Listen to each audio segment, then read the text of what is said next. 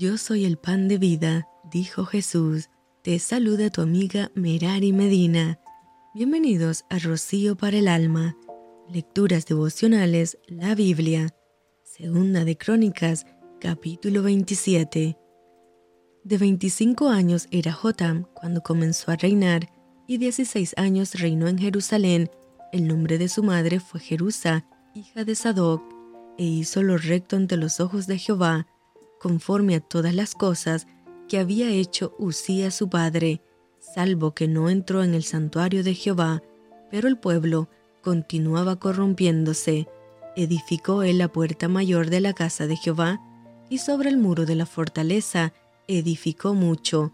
Además, edificó ciudades en las montañas de Judá, y construyó fortalezas y torres en los bosques.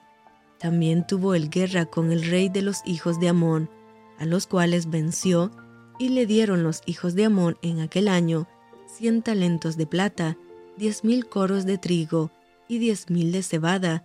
Esto le dieron los hijos de Amón, y lo mismo en el segundo año y en el tercero.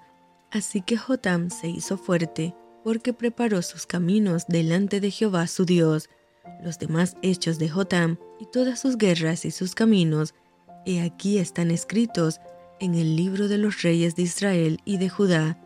Cuando comenzó a reinar, era de 25 años, y 16 reinó en Jerusalén, y durmió Jotán con sus padres, y lo sepultaron en la ciudad de David, y reinó en su lugar Agaz su hijo.